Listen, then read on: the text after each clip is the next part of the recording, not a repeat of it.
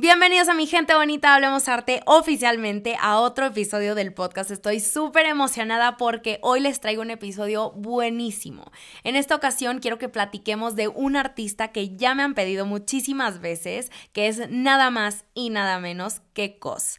Ahora, en este episodio fue una plática con uno de mis mejores amigos, Israel Tinoco. Israel es un experto en cos, en la cultura urbana, en el arte callejero, en el coleccionismo. Entonces, la plática fue increíble. Antes de pasar a la, plática con Israel, sí quiero hablar tantito de cos para el que no lo conozca, para el que nunca ha escuchado su nombre o nunca ha visto su obra.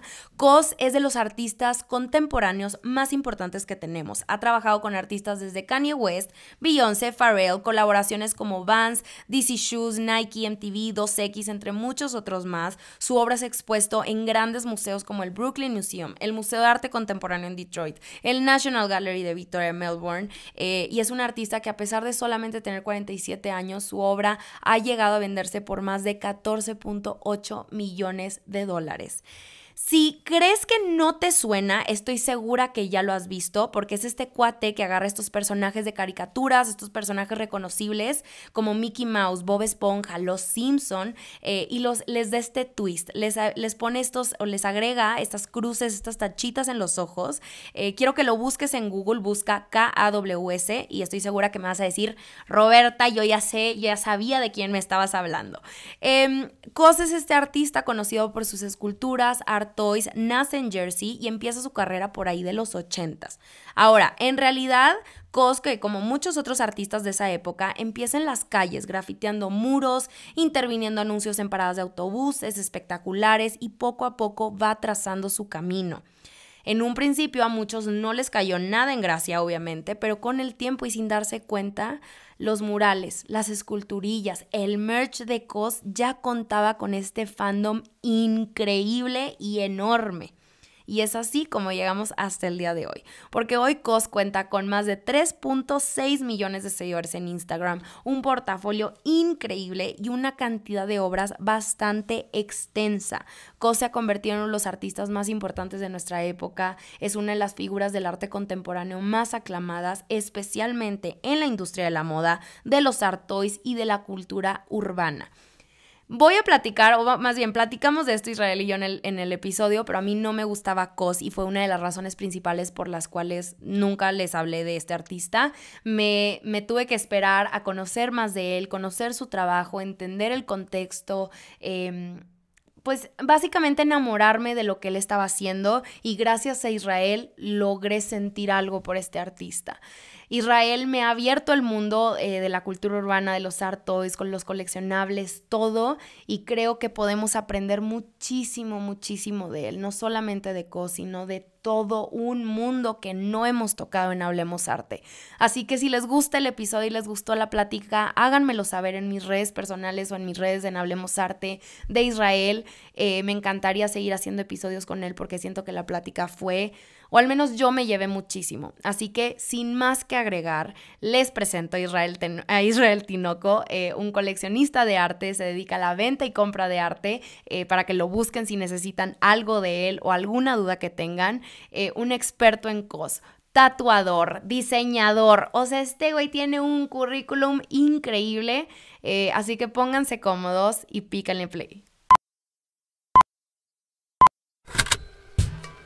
Con Hablemos Arte vamos a hacer que hablar de arte sea algo común, aunque no sea nada común y que sea de todos, no solamente el experto. Te lo juro que no te vas a aburrir. Oigan, toma número dos. Israel y yo grabamos este podcast ayer y no funcionó. Antier, más bien. Antier. Y lo grabamos una hora y media y a la basura. Porque su señora no pudo, eh, pues poner los micrófonos. Prender mi micrófono. Oigan, es que no entiendo, soy nueva en esto, yo no sé nada de audio, güey. Tú tampoco sabes nada de audio, los dos estamos pa'l perro, entonces bueno, estamos haciendo lo que podemos el día de hoy. Si escuchan fallas técnicas, es lo que hay. ¿Sí no? Así que bueno, Israel, platícanos de ti. ¿Quién eres? ¿Qué haces en este podcast? Eh, ¿Qué hago en este podcast? Bueno, mi nombre es Israel Tinoco. Eh, soy coleccionista de arte. Muy bien. apasionado de Cos. Digo, entre Cos es uno de los artistas que más me gustan, tengo muchos otros. Eh, estudié dirección de arte, luego me especialicé, bueno, hice una maestría en diseño creativo digital y una cosa me ha llevado a la otra hasta este ¿Y ahorita punto. te dedicas a coleccionar o a qué te dedicas? Me dedico a muchas cosas, creo que soy una persona muy versátil. No puedo decir que soy... eh, o como me puedo catalogar en algo. Creo Sí. que siempre estoy rodeado de lo que es arte y diseño, eso es lo básico. Lo hablaba con un, eh, con un amigo la semana pasada de eso de, pues al ser creativos nos dedicamos a absolutamente todo. O sea, no hay una cosa a la que te dedicas. Sí, pero siento que hay personas que sí están como muy enfocadas. Voy a estar en una agencia, voy Sí. a trabajar.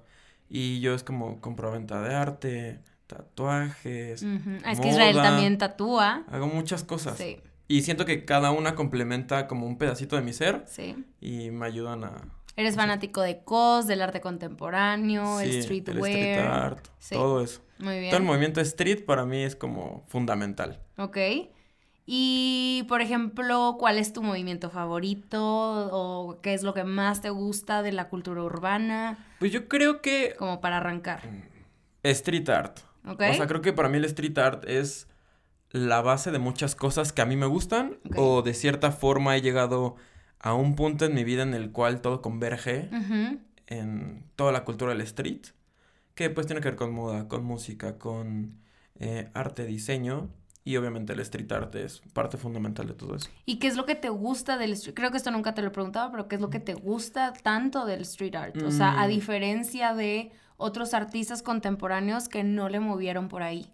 Yo creo que para mí lo que es interesante el street art es como alguien de la nada, una persona que no está padrinada, una persona que no tiene que ver con una galería, alguien que simplemente quiere dejar su huella en la Sí. ciudad, lo puede hacer y de repente puede ir escalando a diferentes medios y plasmar su arte en muchas cosas. 100%. Entonces yo creo que también es parte de este mensaje de hazlo tú mismo y ve hasta dónde puedes llegar. Y los mensajes que hay detrás de todo esto, cuando es que los hay, porque no siempre hay mensajes en el street art. Ok, y esto lo platicábamos anteriormente, pero el street art que nace en este contexto pues súper difícil en Nueva York, digo, o sea, podemos considerar arte callejero o street art desde mucho tiempo antes, ¿verdad? sí. Mucho tiempo antes de los ochentas, pero cuando realmente tiene este poder eh, como tal y como lo, con- como lo conocemos es en los ochentas, ¿no? O sea, es un contexto súper difícil en Nueva York, la gente está tratando de ir en contra del sistema, eh, alzar la voz, retomar las calles o hacer las suyas, decirle al gobierno como, esto no te pertenece y quiero darme a conocer y empieza como eh, el nombre y el número y todo y eventual, eventualmente va cambiando en algo un poco más complejo, ¿no? O sea, empieza, pues, ¿qué, qué ejemplo podemos poner? Este Lee 163 creo que era. Eh, yo creo que el ejemplo más... Taki 163 creo que era, o 183. Sí, yo creo que el ejemplo más claro que podemos tener eh, y más famoso obviamente es Basquiat. Digo, hay muchos otros, pero como el más mainstream sería Basquiat Exacto. con Samo. Y lo que platicamos era que Basquiat con Samo y Al Díaz lo o sea, reconfiguran lo que es el street art, porque había todos estos nombres, que ahorita vas a hablar de lo del tag y todo, eh, que era nombre y número. Y Samo era un mensaje y Basquiat y Al Díaz decían, ok, es que toda la ciudad está llena del nombre y número, nosotros queremos que la gente nos lea. Entonces lo hacen de una manera muy distinta porque ya no son estas letras pesadas o muy decoradas o mucho color. Samo es una línea continua y un mensaje clarísimo. Entonces ahí el street art empieza a, a tener estos como estos matices más, más políticos, ¿no? De alzar la voz, de dejar un mensaje en las calles y creo que a partir de ahí nunca vuelve a ser lo mismo. No, yo creo que en esencia el street art es dejar una huella en el mundo. Sea con un mensaje o sea sin un mensaje. Lo que decías ahorita como nombre y número es puede ser una bomba o un tag. En el grafite se llama así. La bomba es estas letras gigantes que ponen. Ok. eh, para decirlo como muy, muy resumido. Y el tag es cuando es algo más pequeño que puedo hacer con un plumón o con otra cosa. Ok. Y puedo poner, por ejemplo, el cos gigante en el. eh, en un. ¿Cómo se llama? Eh, en un panorámico. en un panorámico, en un, sí. para En un espectacular de MedLife, por Ajá. ejemplo, el de Snoopy es muy famoso, o el de. Capitán Morgan, Sí, o ponerlo en chiquito en algún tag de, de cualquier cosa. sí.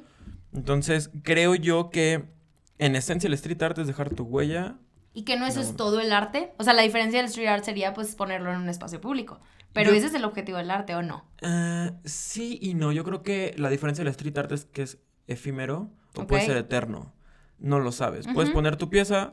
Se puede ir hemos- mañana. Lo hemos visto con Banksy. Sí. O sea, ¿qué es lo que hace? Pone algo, muchos se lo roban, muchos se quedan, muchos están guardados o muchos el mismo O el gobierno. edificio dice no, bye Claro. y lo tira. Ujú. Ok. ¿Y crees que el street art puede ser, o sea, sabemos que viene, como decíamos, súper, es muy político y a veces puede ser muy polémico y pues, no solamente dónde está puesto, sino el mensaje que trae. Trae un contexto fuerte, ¿no? O sea, Sí. a pesar de que pueda existir un street art como muy, no quiero decirle cute, pero pues un poco, ¿cómo lo puedo llamar? Más estético, más, más visual, estético, más... lindo, que no tenga un para mensaje. apreciarlo, tal Exacto, cual. decorar la ciudad. ah, Sí. Claro que puede existir, pero ya trae este contexto fuerte político. ¿Crees que el street art debe de ser político? Eh, yo creo que sí, no, en esencia sí tiene que, o sea, hay una carga política muy grande, pero no siempre es, todo tiene que ser político. O sea, yo creo que hay un punto en el cual el tú como persona querer gritar al mundo que existes, mm, sí es un mensaje fuerte, tal vez si lo quieres ver de cierta forma, pero no es forzosamente un mensaje político. Ok. Y es como empieza, Es que, a ver, o sea, ser político puede significar muchísimas cosas, no necesariamente de, eh, o sea, como em, poner un problema ahí en la calle. Sí, no, no, no, ser claro, político claro, es obvio. poner tu nombre. Fin. Si lo vemos desde ese punto, estábamos hablando de poner las cosas sobre la calle, o sea, en una pared ilegal o por comisión o lo que sea, ya es un mensaje suficientemente poderoso. Sí, es un, sí tiene una carga fuerte al respecto. O sea, ¿dónde está puesto? ¿Por qué se puso ahí? ¿Quién lo comisionó? Si es que algo lo alguien lo comisionó. Entonces creo que pues nace como protesta y yo lo sigo viendo igual. sí, ¿Sí? ¿Crees que este mundo es ajeno a la industria del arte, a este, o sea, esta otra parte que existe? Porque Mm. yo creo y yo he visto, o sea, a estos artistas como Cos, Fab Five, Futura 2000, Kenny OB, Sharp, Kenny Sharp, todos estos todos. como súper distintos a los artistas contemporáneos que Sí. exhiben en galerías y todo este, este mundo. Sí, porque yo creo que al momento que tú haces las cosas Sí. por ti, tienes la libertad de hacerlo como quieras. No hay como unos lineamientos o algo que debas de seguir Sí. o un protocolo que tengas que hacer para caerle bien al galerista o al museo y que te exhiban. Es como, esto es lo que soy, esto es lo que hago. Y esto es lo ¿te que quiero poner aquí. Claro. Wow. Y también yo creo que esa carga que tiene el street art de Sí. hacerlo tan efímero, o sea, te puede durar un día o, te- o como Sí. decía, años. Sí, exacto. Eso, esa carga que tiene, creo que es importante también. Y ahora, ¿cómo fue que em, esto lo platico más en, en el IGTV que voy a sacar de COS específicamente? Pero COS empieza en las calles, él empieza a, a grafitear y empieza a poner su nombre por todos lados. ¿Y qué fue lo que a ti te llamó la atención de COS? O sea, cuando lo conoces o conoces su trabajo, ¿qué, qué fue lo que te movió para que te convirtieras en, no quiero llamar un experto en COS, ¿verdad? Pero pues alguien que conoce muchísimo de este artista. Pues yo creo que todo empieza, eh, digo, hay muchas cosas con las que me identifico con COS y de todo este movimiento que hay detrás y todo tiene que ver eh, con mi infancia. Sí, obvio. O sea, creo que parte de- del arte o lo que nos gusta escuchar con respecto a la música o lo que vemos o cómo nos vestimos o qué Sí. hacemos viene de un contexto de vida que cada uno tiene de forma muy personal y te vas guiando o vas viendo cosas similares o reflejadas Sí. y las vas mutando. Y para mí fue el, eh, uno, mis papás, el crecer como en un ambiente conservador y de repente mudarme de un lado para otro y darme cuenta que existían otras cosas. Porque Sí. yo cuando me cambié, eh, me cambié de colonia en ese entonces eh, a otro departamento. Cuando te rompen tu burbujita de que no todo es así siempre. Sí, claro. Y me di cuenta que había dos chicos que patinaban. Y los veía y eran como tan diferentes. Ujú. O sea, lo que se ponían, lo que usaban, lo que escuchaban. Y yo los veía por mi ventana y decía, esto está increíble, esto me gusta. Y era como, yo quiero pertenecer a esto Ujú. y quiero adentrarme a esto. Pero pues era muy chico. O sea, estamos hablando que era un niño todavía. Eh, obviamente por el contexto que tengo, pues fue un poquito como difícil para mis papás eh, decir como, ok, está muy chico, lo voy a dejar intentar patinar. Me empecé a juntar con ellos, me llevaron a la tienda de skate. Esta colonia era una colonia aquí en la Ciudad de México que se llama Jardín Balbuena. Y es, yo pienso que era como, y para muchos lo, lo podemos considerar como una meca del skate aquí en la ciudad. Estaba el mejor skate park, estaba la mejor tienda, la que distribuía a toda la República. Wow. Y al entrar, me acuerdo, esa tienda se llamaba El Skate, ya no existe. Fue como una verdadera locura. O sea, patinetas del piso al techo, eh, los videos de skate, la ropa, todo. Y fue como un mundo tan diferente al mío Sí. que me gustó. Pero algo que me llamó mucho la atención eran los colores, los mensajes que tenían las... eh, Patinetas. Las patinetas y las ilustraciones que eran muy fuertes o muy contrastantes con lo que tenía. Y una cosa me llevó a otra, e iba a patinar. Y cuando llegué al skate park era... Porque este se viste como más tumbado, Ujú. playeras más grandes, escucha rap, y porque este con pantalones más pequeños, eh, escucha punk, y porque este... Era como muchas personas, pues que convergen en un lugar, y lo voy entendiendo, y Sí. vas como viendo que una cosa te lleva a la otra. Y yo creo que eso fue lo que pasó con mucha gente, como de mi generación, que empezó a darse cuenta que por la patineta puedes encontrar moda, música, diseño y arte. Obviamente a Cos le pasó lo mismo. Él crece en un ambiente donde el skate reinaba, donde veía muchos ilustradores, donde escucha música similar a lo que a ti te gusta. Sí. Otras personas lo empiezan a apoyar. eh, Pharrell Williams, Kanye, eh, Nigo, que luego hablaremos un poquito de ellos, que creo que son muy importantes también. Y fue como sentirme un poquito más cercano. El momento en el que para mí como que todo explotó, hay dos tiendas aquí en la Ciudad de México, en una calle que se llama Colima. Colima está en la colonia Roma. Una es Destructible, que es en la parte de abajo, que todo era de skate, yo por eso llegué ahí. Y en la parte de arriba se llama Headquarter. Y ahí tenían, a la fecha siguen existiendo. Como una galería. Era una, un lugar donde puedes conseguir art toys y podías comprar ropa japonesa increíble de marcas que ni sabías que existían, que eran carísimas. Ok. Y entre ellas estaba Original Fake. Ok. Recuerdo una vez que fui con mis papás y en la parte de abajo, Destructible, eh, trabaja ahí un, un personaje icónico de la ciudad que se llama Perseo.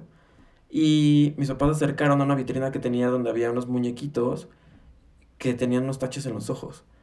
Y en lo que yo veía tenis y patinetas, recuerdo que mis papás preguntaron, oye, ¿esto qué es? Y él es súper amable y fue como de, esto es un artista que se llama Cos, esto es un Artoy. Y lo escuché y me acerqué y empecé a entender un poquito más sobre este mundo. ¿Cuántos años tenías ahí para que te interesara tanto que dijeran Narto y Cos y esto? Pues eso, yo de haber tenido como unos 15, yo creo. Ah, ok, ya estabas grande. Ya, la primera vez que llegué a lo del el skate, llegué como a los entre 8 y 10 años. Y digo, ahorita ya voy a cumplir. A una semana de 30. cumplir 30. Este, entonces, pues sí ha sido como un camino un poquito largo y pues lo he disfrutado con gente que pues conozco, que- porque vas haciendo como muchas conexiones. Y recuerdo una vez, en, de las veces que llegué a ir a Destructible, que subí y vi por primera vez ya como todo lo que era Original Fake, que para la gente que no sepa qué era Original Fake, era la marca de COS que había hecho junto con Medicom y había sido impulsada y también pues le había ayudado un poco Nigo. Oye, yo tengo una duda ahí, porque ¿qué no Cos empieza con Bounty Hunter? Sí, eh, la marca de ropa es exactamente con Medicom, pero la primera pieza la hace en el 99 Ajá. con Bounty Hunter, Exacto. que es una marca, eh, es de ropa y también art toys, pero está dirigida por unos eh, japoneses, bueno, por un japonés que es, era como una cultura muy rebelde. El Bounty Hunter y Secret Base son dos marcas que a fin de cuentas son como eh, muy similares, pero son de punks japoneses, literal. O sea, gente que escucha hardcore, que escucha cosas que van muy, son muy diferentes. Y cuando Cos va a Japón, le dicen, oye, ¿no te gustaría Hacer esto. hacer juntos. esto? Y él ya tenía en mente, coincide, eh, quería hacer como, ver cómo se ve su trabajo en 3D. Y es cuando sacan el Companion de Bounty Hunter, o el 99, Ok. que es el primero, el primer Companion y la primera O sea, lo hace con Bounty Hunter. Sí. Y después se va con Medicom. No, en ese Inter pues salen otras, eh, otras cosas como por ejemplo el Chom. El Chom, este personaje que parece el... Que es la que acabo de comprar. Oigan, ustedes no les he platicado. pero sí, Israel ya me convenció de comprar mi primera pieza de Cos. El Chom es este muñeco de Michelin que lo único que hace es intervenirle la cabeza. Es lo único. Y eso también lo sacas, salen cinco colores.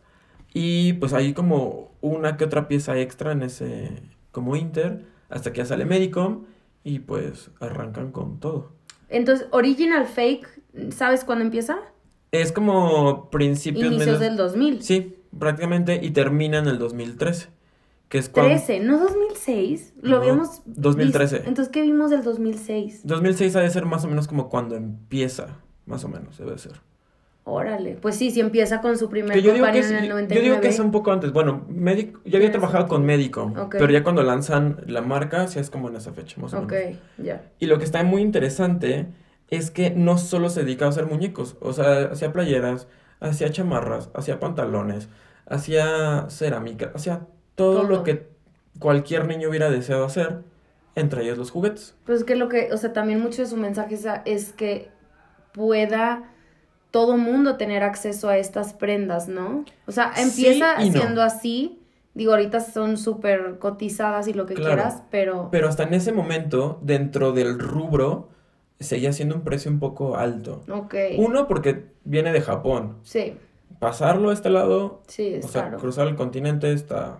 Es pesado, te cobran un buen de cosas y los precios se elevan. Pero pues no, no podemos hablar de los precios que son ahorita. No, claro que no. Pero por ejemplo, este, esto lo platicamos en el episodio de Virgil habló, eh, Banda y yo, con el que estaba platicando, y decíamos que Virgil habló, lo pongo porque lo veo muy similar y a ver qué Y, opinas tú, eh, que él hace que la moda, que el arte, lo conceptual, todo lo de su trabajo lo hace accesible. O sea, cómo hace, redefine lo que es el lujo. No estamos hablando, y lo, lo mencionamos ahí, no hablamos de los precios, porque a ver, o sea, unos tenis off-white, 40 mil pesos bajita la mano, ¿no? Todo está carísimo en esas tiendas y lo que hace Virgil Abloh, Louis Vuitton, lo que quieras. Pero estamos hablando de esta parte un poco más abstracta, de de hacer más accesible la moda en cuanto a que más gente pueda hablarlo. O sea, está tan, en tantos medios y está en todos lados y se siente tan, tan cercano Virgil Abloh a la gente y, y su manera de pensar que te permite a ti hablar de estos temas. Cuando es un lujo hablarlos, cuando es nada más la gente que sabe, ¿sabes? Es Lo un digo privilegio. Exacto. Porque estamos hablando desde el privilegio. Exacto, entonces, entre comillas, poniendo de, de, de que nada más la gente que sabe lo puede hablar. Pero existen estos personajes que redefinen lo que es ese lujo, o sea, de que todo mundo puede estar metido en esto y tú también tienes permitido interesarte a pesar de que no vengas de Winchimero donde quieras. Entonces, lo relaciono con cosas, de a pesar de que sí sus precios sean altísimos, crea esta conexión con la gente, con estos tipos de personajes tan identificables que puedes entender en un segundo. Yo creo que, mira, Virgil es parte de una generación Ujú. en la cual, eh, Pues pues, es de la generación de Cos, de Ujú. Brian Donnelly. Claro. no le hemos dicho su nombre. de Brian Donnelly, Ajá. de Nigo, de Pharrell, de Kanye, todos ellos que tienen en común, pertenecían a la calle. Todos ellos patinaban, todos ellos están metidos en el graffiti, Ya. todos ellos están metidos en la moda, todos ellos están Sí. metidos en el diseño. Por eso yo creo que son como parte fundamental de este movimiento. Y es lo que te decía, son personajes de los cuales tenemos que hablar, porque Sí. si no hablamos de ellos, tal vez no entendemos de dónde viene que COS sea lo que es ahorita. Exacto. Porque ellos como líderes de un movimiento, cabezas de... O sea, yo, yo, yo así los veo y creo que muchas personas también los, Claro. lo perciben así. eh, todo está muy ligado. Entonces, si regreso como a mi infancia y me doy cuenta que lo mismo que estoy haciendo lo están haciendo personas que les está yendo bien y son exitosas, como que de cierta forma te empiezas a fijar en ellos qué les gusta, ellos qué hacen. Claro, ¿En dónde pues la mueven? gente, tus superhéroes o la gente que ves Claro. hacia arriba, dices, ok, quiero pensar igual que él, entonces, o sí, Sí. te empiezas a, a conectar en, en distintos niveles. ¿no? Sí, es como un superhéroe lo que acabas de decir. O sea, yo tuve la fortuna de conocer a, a Pharrell cuando de hecho lo trajeron a Headquarter. En serio. Y para mí fue como, o sea, el primero en la fila. O sea, me acuerdo que tenía exámenes extraordinarios, no fui a presentarlos, dije, me voy a formar y voy a ser el primero. Y para mí fue como ver a un dios ahí de, lo has visto durante No tanto sabía que te gustaba Pharrell Williams. Y me encanta. O sea, creo que su música me gusta, como productor me gusta, pero la visión que tiene de muchas cosas creo que son muy similares a mí y no lo veo con una cuestión como, no lo idolatro, simplemente es como el apreciar para dónde se dirige, Sí. que siento que es como abierto las puertas de muchas personas, de muchos, eh, ¿cómo decirlo? Personas que tienen una visión tan amplia. Y ahorita creo que él también está muy ligado a Nigo.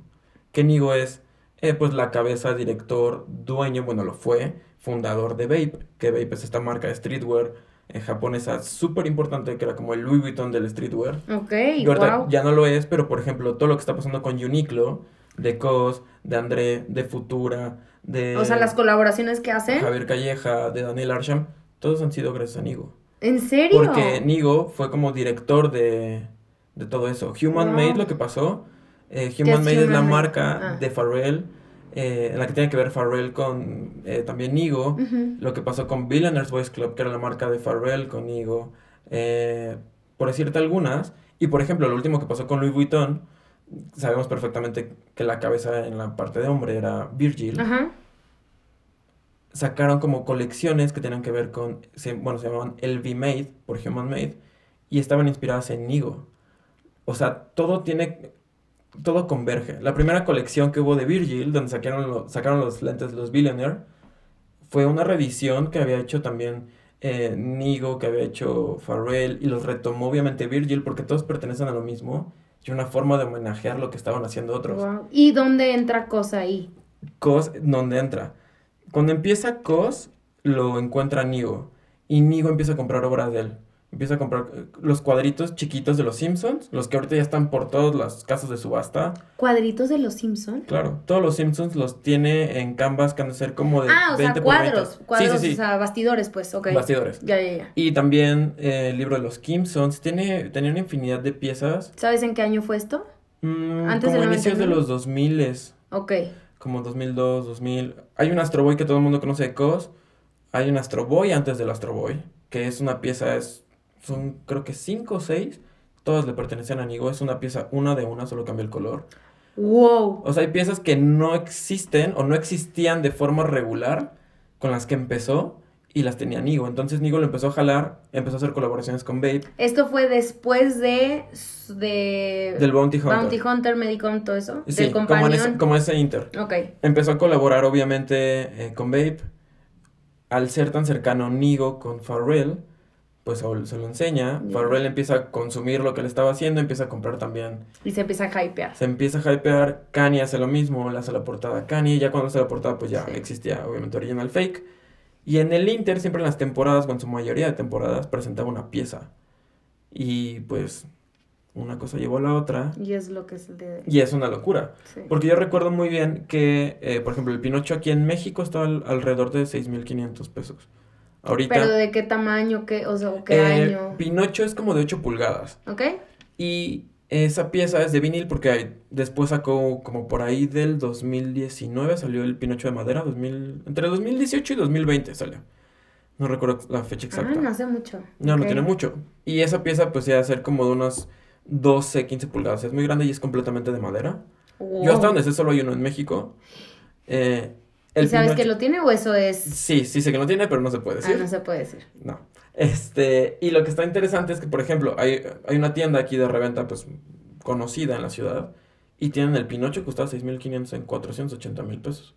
Entonces, te das cuenta de cómo ha avanzado tanto el mercado, cómo fue que lo impulsaron tantos personajes tan populares Sí, que se ha hypeado al grado de que ya valen tanto. que ya valen tanto. Sí. Y antes, o sea, me llegó a tocar piezas que yo compraba. Tenía una pieza que es el Passing Through, que estás, es como este companion sentado como en un ladrillito. Ok, a ver, describe el, el companion. ¿Ya lo dijiste? No. ¿Cómo es? El companion, bueno, el- vamos a empezar por el 99 con Bounty Hunter. La primera pieza es un companion. ¿Qué es el companion? Es como una reinterpretación de Mickey, Ok. que es lo que... De Mickey Mouse. De Mickey Mouse. En esencia es eso. Es el cuerpo de Mickey con la cabeza de, de un... Como una calavera, ¿no? Como una calavera que sea Con cos. dos huesitos. Ok. Ese es el 99. Antes del 99, vamos un poquito para atrás para ver cómo se Contexto. recorrido, el Me contexto. encanta. Eh, en el 97 tiene su primera exposición internacional que se lleva aquí en México, en la panadería, que es en la colonia Condesa, que es un lugar, siempre ha sido como un lugar como de hipsters, un lugar de gente como Alternativos, modernitos. bohemia, que le Ok. gusta el arte, la música, más selecta, entre comillas. Muy condesa style, Muy ¿verdad? Condesa style. Y ahí interviene eh, bueno, estábamos en época de elecciones, interviene tres propagandas, entre ellas una era la del, era del mazo, eh, hasta donde tengo entendido se perdieron dos, la del mazo sigue viva. Ok. Este, y está increíble, por cierto. Pero él lo que hacía es también, como en esa época, el 97, en Nueva York, en muchas partes de Estados Unidos, intervenía bus stops. Estas paradas de autobuses. Sí. No recuerdo el, nombre del artista. Lo quiero recordar y se me va. Que le dio las llaves de la ciudad. Bueno, no, bueno, no de la ciudad como tal, pero de todos los bus stops, como la llave maestra para abrirlos, sacarlos. Y lo que hacía era intervenirlos en su casa y los Y lo regresaba regresaba ya intervenido. ya intervenidos. Entonces, lo que hacía era poner como cabezas de calavera a los personajes o a los individuos que estaban Sí, eran carteles. modelos y, o sea, Sí. oigan, busquen eso, sí está increíble. De los más populares, yo creo que es obviamente los de Kate Moss. Exacto. Eh, Yo los que he visto es de Kate Moss. Eh, hay uno de Gigi Hadid cuando Gigi Hadid era una bebé, prácticamente, que creo que es de Guess. Eh, obviamente está el de Kit Haring también, por decir algunos. Pero Donna Karan, Calvin Klein, eh, 20.000 marcas están. las Intervenidas por tienen. Intervenidas por cos. Luego, lo que empezó a hacer era ponerle colita, como si fuera entre un gusano y una serpiente. Y eso se llama Bendy. Ese personaje se llama Bendy. Ok. Realmente Cos no tiene muchos personajes originales. Uno Todos sería- son reinterpretaciones. Muchas son reinterpretaciones, pero si nos vamos como a los más básicos o a los más populares, uno es el Blitz. El Blitz es una balita, literal es como si fuera un misil chiquitito. Otro sería el Cat Bank, que es como, es la carita de un gato, Ok. eh, que literal es una alcancía. También tenemos el Blitz, que es este como gusanito serpiente con la cabeza del Companion. Y no hay muchos más otros, más que el, bueno, obviamente el Companion, ¿no? Entonces, si nos regresamos otra vez al 99, pues el Companion sabemos que es este Mickey con la cabeza de una calavera. Exacto. Con dos tachitas. Con dos taches en los ojos y lo que tienen en las orejas son huesos realmente. Y Sí, como cruzados. ¿no? como cruzados. Y de ahí empieza como a reinterpretar todo lo que hemos visto. Pinocho, Sí. eh, Tweety, bueno, este, Violín, Violín. Snoopy, Woodstock. Sí, o sea, Eh, tiene un buen de caricaturas que buen... todos hemos visto. Sí, Y que creo que eso es lo padre porque hay mucha gente que se cuestiona de, o sea, ¿por qué es tan famoso o por qué es tan popular o por qué sus obras se venden a tanto? Es, no le echen tanto coco, o sea, y es lo que siempre también digo en mis clases. Eso no es lo importante, o sea, lo que está haciendo es nada más agarrar estas, estas figuras populares, como en su momento lo hizo Warhol con celebridades, pero esto con caricaturas que se sienten muy familiares y les da este twist. No es flojo, no es eh, como, ay, pues qué fácil, no, es simplemente otro discurso. Le tratamos de buscar al arte como algo tan rebuscado todo el tiempo sí. que cuando llegan este tipo de cosas son súper incómodas porque no hay interpretación, no hay como, a ver, ¿qué tanto tiempo le habrá tomado? O sea, ¿Sí me explico? Claro, y yo creo que ese es un punto con COS. O sea, hay muchas personas, digo, yo cuando empecé a coleccionarlo, eh, había muchas personas que estaban en contra de COS. Ok. Era como, qué flojera, porque algo que le puso taches nada más. Me llegó a ver el caso de un chico que decía que estaba arrepentido justamente por el Pinocho, porque estaba entre comprar un Pinocho y otra pieza de un artista que se llama Joy Ledbetter, pero sus piezas, por muy altas, por mucho, sean 5 mil pesos, y el Pinocho está solo de medio millón de pesos. Entonces es como... en Híjole, ese tomó la momento- decisión equivocada. Claro, y fue realmente porque lo comprabas por gusto. Sí. Y retomaba lo del, lo del passing through que yo tenía, que es esta pieza sentada. Ok, Yo la llegué a comprar y tenía, o sea, creo que ha sido de las piezas más caras que llegué a pagar. ok. Y literal tenía una quemada de cigarro. O sea, de que la tenían ahí puesta en cualquier lado, estaban fumando. ¿Cuál es esa? ¿La he visto? Claro, la que es negra, la que estaba sentadita. De hecho, me ayudaste a grabar un video con ella. ¿Cuál es? A ver, platícame. Es un companion Ajá. sentado sobre un ladrillo con las manos en la cara.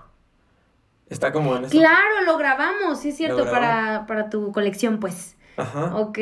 Sí, y tenía una camada de cigarro. Las cajas, muchas vienen Destruidas. súper maltratadas. Porque la gente, obviamente, en ese entonces, Pues no le veía. no, lo comprabas porque realmente te gustaba y no era como, voy a tener todo inmaculado porque en 10 años esto va a valer una locura. Sí, lo que hacemos ahora en día, ¿no? Las Claro. cuidamos cañón porque Yo las agarro con guantes. Ajá, Y también, yo creo que, sí. por ejemplo, ahorita ya hablándolo como coleccionista, si a mí alguien me llega con una pieza impecable, es un... Es una joya.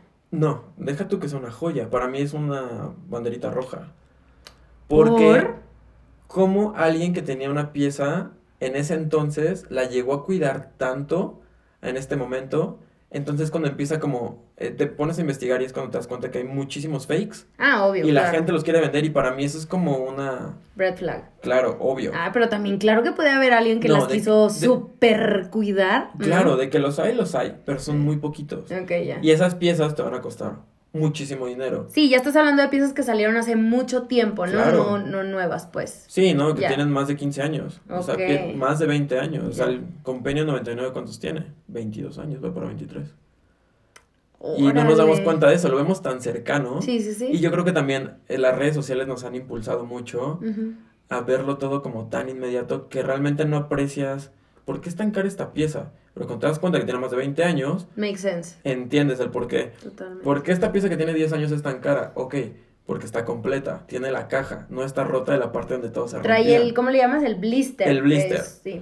Generalmente Es este una pieza plástico. de COS, sí, viene mm, hablando de original fake, porque hay que tocar el tema De original fake versus. los Open, Open Edition, que es a Edition. partir del 2016, 2000, di- como 2015-2016, pero antes venía en una caja, en la parte de atrás traía un holograma, las que lo traían, porque no todas las piezas tienen holograma, ¿Por qué? por cuestión de producción. No sé en qué. Hay una de las que a mí me causan mucho conflicto porque yo no tengo esa pieza en mi colección. es el Poshhead. Por, es un.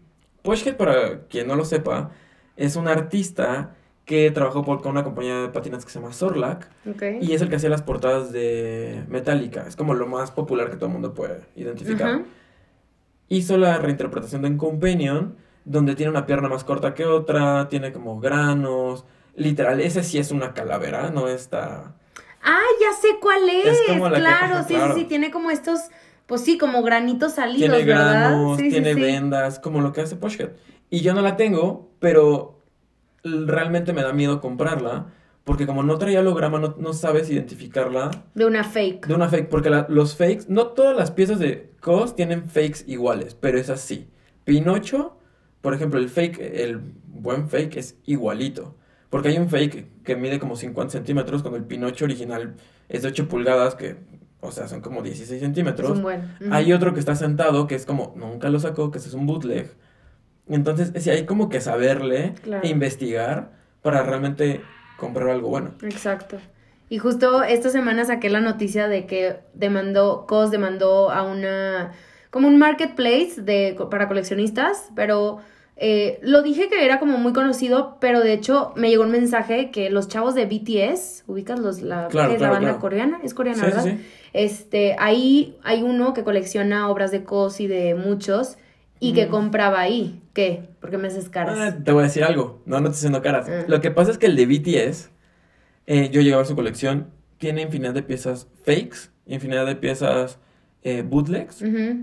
Yo creo que cuando tienes mucho dinero ya ni te pones a pensar que... Exacto, bueno, yo lo que iba es que COS descubre este lugar que se llama eh, Homeless Penthouse. Ah, bueno, Homeless, es que hay Homeless- otro. ah, bueno, Homeless Penthouse y se da cuenta que tienen más de 160 artículos de COS falsificados, pero grave, ¿no? O sea, con una procedencia en cada uno, que pues esa documentación pues vale oro, ¿no? De quién ha tenido estas piezas, que no son piezas como pues de 10 mil pesos, sino piezas de Claro. millones. Este, entonces COS los demandó y metió también miles de multas y todo, que obviamente va a ganar, pero eh, en los artículos que estaba leyendo es que pues esto se, o sea, hay falsificaciones exactas, Sí, que es lo que da miedo, ¿no? Y te preguntaba, ¿cómo identificas una pieza de COS falsa a una que no es? Y dices, pues sabiendo, ¿no? Mira, por ejemplo, sí, y también debes tener las piezas en el momento y saberlo. Sí. O sea, voy a retomar algo que... eh, esto de los artistas que tienen dinero pueden comprar. Por ejemplo, Steve Aoki. Ok, Tiene piezas de Banksy, tiene cuadros originales de Ron English, tiene piezas de Neckface, tiene cosas que te vuelan la cabeza. Entre ellos tiene un cuarto dedicado a COS. Y tiene Four Foots. Los Four Foots son estas piezas enormes. enormes de COS que solo hay 100 de cada uno, que es un Companion Dissected y el Companion normal en los seis colores. Entonces, si haces las cuentas, hay muy poquitos en el mundo, solo hay 600 piezas. Él tiene cuatro, de los cuales la mayoría son fakes. ¿Cuánto valen? No, ¿son fakes? Claro. ¿Confirmado? Eh, confirmado entre nosotros los Ay, Israel, de coleccionistas. que viendo el video de YouTube de Steve Aoki de que No. eso es falso. Hay una forma muy fácil de darte cuenta cuando uno es fake. Esta es como de las principales. Ok. Las piezas de, de original fake, bueno, de COS en general, son mate. Ya. nunca salían brillosas.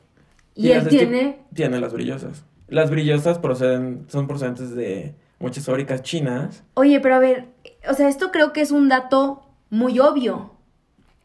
Muy obvio para algunos, pero no A ver, tanto para otros. Israel si Steve Aoki es un súper coleccionista. Claro, un super coleccionista. Tiene que saber, o sea, siento Claro, que. Y es un debate. De hecho, si te metes a ver eh, las imágenes de Steve Aoki donde salen las piezas, vas a ver, te vas a dar cuenta que hay muchos comentarios sobre que esos en particular son fakes. Vamos a hacer un live de esto. ¿Sí? sí. Tenemos que hacer, oigan, Claro. pónganme en mi Instagram si quieren Sí. un live de esto. Quiero ver ese video en vivo y a color Claro, con todos. Claro. Y también eh, yo creo que darte cuenta de cuándo es fake y no tiene que ver mucho con la investigación. Yo cuando realmente para mí explotó todo lo del arte fue en la universidad y me ponía a buscar documentales, a ver piezas, a comprar.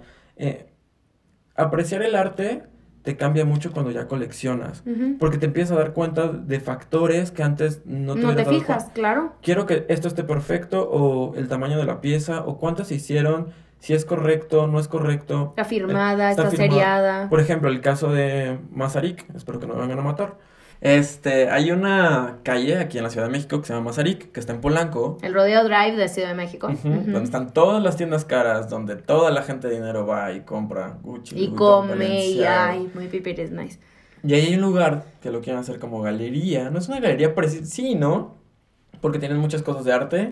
Pero también venden como joyería súper exclusiva y varias cosas. Ok. Y tienen varias piezas que son falsas, entre ellas un Astro Boy. Y Astro Boy, por ejemplo, todas las piezas tienen, o hay algo que te ayuda a detectar si son originales o no. El blister es, por ejemplo, eh, transparente o no es transparente. Ah, ¿Trae sello o no Explica qué es el blister. El blister es la parte de... Las piezas original fake vienen en caja. Bueno, en general, porque cuando salen los Open Edition venían algunos en bolsa. Pero es una caja y en la parte de adentro de la caja viene un pedazo de plástico. Que es como si estuviera, Que ¿cómo le mona. llaman? Exacto. Ay, es que esto lo vimos en diseño industrial. Cuando pones un molde y después entra el plástico y Sí. agarra el, el- la forma del molde, es un proceso. ¿Cómo se le llama Israel? No me acuerdo. No recuerdo. Bueno, Pero- lo voy a buscar. Es como la parte interna que sostiene eh, la pieza para que no se maltrate, es de plástico. Y también te das cuenta en el color del plástico, del blister, blister, de todo. 20 mil cosas. Y este Astro Boy eh, no tenía, te das cuenta que era falso y pedían 5 mil dólares por él. Porque la pieza de Astro Boy tiene un brazo. Un brazo está agarrando la cara y la otra está sosteniendo como el codo. La mano que sostiene el codo y el brazo en general se divide en tres piezas, que es mano, codo y hombro. Ajá. Y esa era una pieza completa. Es como imperceptible, pero si te das cuenta en las uniones, dices, esto es falso, así no salía de fábrica. Que esto es lo que hablábamos, o sea, cuando, cuando te preguntaba cómo puedes identificar una pieza falsa de COS, me decías, es que no es como, ay, en las falsas le ponen una R o le ponen un botoncito, sino No. es sabiendo también de las ediciones que ha sacado, o sea, Claro. esto que puedes identificar de el Pinocho, ay, vi una que estaba sentada, cualquier persona puede decir, órale, un COS, y tú dices, "Mm, el Pinocho no la sacó O el sentada". tamaño no es el correcto. El tamaño, La caja, por ejemplo, hay muchas piezas Sí. falsas de Star Wars que te venden el Stormtrooper, pero te lo dan con la caja de Darth Vader. En lugar de decir Stormtrooper, dice Darth Vader. Y es igual. Entonces, ese tipo de cosas Sí. que tal vez los fabricantes en su momento no se dieron cuenta, nosotros pues, lo analizamos y es ¿Qué como- onda? Deberían de tener un experto del artista que están falsificando para que se den cuenta de esas cosas, ¿no? Claro, y hay Y piezas más que... si es una tienda en Mazarik. Sí, sí, sí. Digo, Eso ahí raro, encontré ¿eh? alguna- unas piezas que ni han salido. Las piezas que no han salido, pero que se producen, por ejemplo, los Smurfs, que son eh, literal los pitufos, Ajá. Tiene muchas piezas de los pitufos. Y hay piezas bootleg. Un bootleg es una pieza que no está hecha de forma oficial. Ok. En este caso sería el muñeco tal cual de los pitufos. Existe el muñeco de los pitufos, pero Cos nunca lo sacó. Entonces es un bootleg. Un fake sería al Astro Boy que te, que te comento. Pero no entiendo. ¿Cómo que nunca lo sacó? Él lo dibujó y todo y salió en canvas, pero nunca salió en muñeco. Ah, Pues- y después llega alguien y los hace muñeco. Claro. ¿Se Y puede? Es un bootleg. O sea, bootleg significa un diseño de cos que nunca sacó. Un diseño en general, eso aplica mucho para los juguetes, Ah, que no sale, pero lo hicieron de todas formas. Que no tiene una licencia, que no tiene... eh, Y cos no puede demandar. Es un diseño a final de cuentas. Claro, de que puede mandar, puede mandar. Pero no lo he pero hecho. no, o sea, es que hay tanta piratería Obvio, alrededor. Es como Supreme.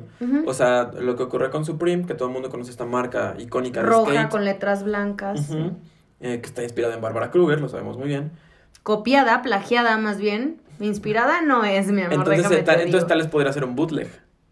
Lo- ok, no, no, me, no conocía ese término. Ok, Bootleg y fake. muy bien. Entonces, Oye, y ahorita que estamos tocando el tema de los art toys, que también me encantaría hacer un podcast exclusivo de art toys. Em, esto, esto fue un mundo nuevo para mí desde que te conocí, o sea, fue que empecé a adentrarme en esto y que creo que puede causar mucha curiosidad, intriga y como confusión. ¿Qué es un art toy? O sea, ¿por qué comprarías un juguete que no es para jugar? O sea, ¿qué tienen de especial? ¿Qué artistas hacen art toys? También vienen en muchos distintos em, materiales. Entonces, ¿qué es lo que hace valioso un art toy? ¿Qué es lo que lo hace valioso? Mira, hay tantas respuestas a esta pregunta. La más sencilla es oferta y demanda. Ok. No es lo mismo una pieza, por ejemplo, de COS, a una pieza de Ron English, a una pieza de Parra. Todos tienen un mercado, todos tienen... Pues depende del artista también, Depende del El artista. No es lo mismo, por ejemplo, el Pinocho que te decía de vinil, en su mayoría son de vinil, Ok. al Pinocho de madera. Eh, las ediciones no es lo mismo que haya mil piezas, a que haya cien mil piezas. Exacto. En esencia, un Artoy. ¿Qué es? Empezamos por ahí. O sea, pues también entra en juego lo que va, lo del arte también, el scarcity, o sea, tamaños, formatos, Claro. material, ¿no? Sí. Pero un Artoy, ¿qué es? Es un juguete diseñado por un artista, salen pocas piezas, Ok. no es algo que es, eh, sea masivo, como por ejemplo un Funko Pop, todo el mundo ubica el Funko Pop. Ah, sí, te iba a preguntar eso. Este mu- eh, muñequito chiquito, cabezón de ojos grandes, eso no se puede considerar tal cual un Artoy. Muchos eh, dicen que es Artoy, pero no lo es, porque ningún artista como tal lo está haciendo.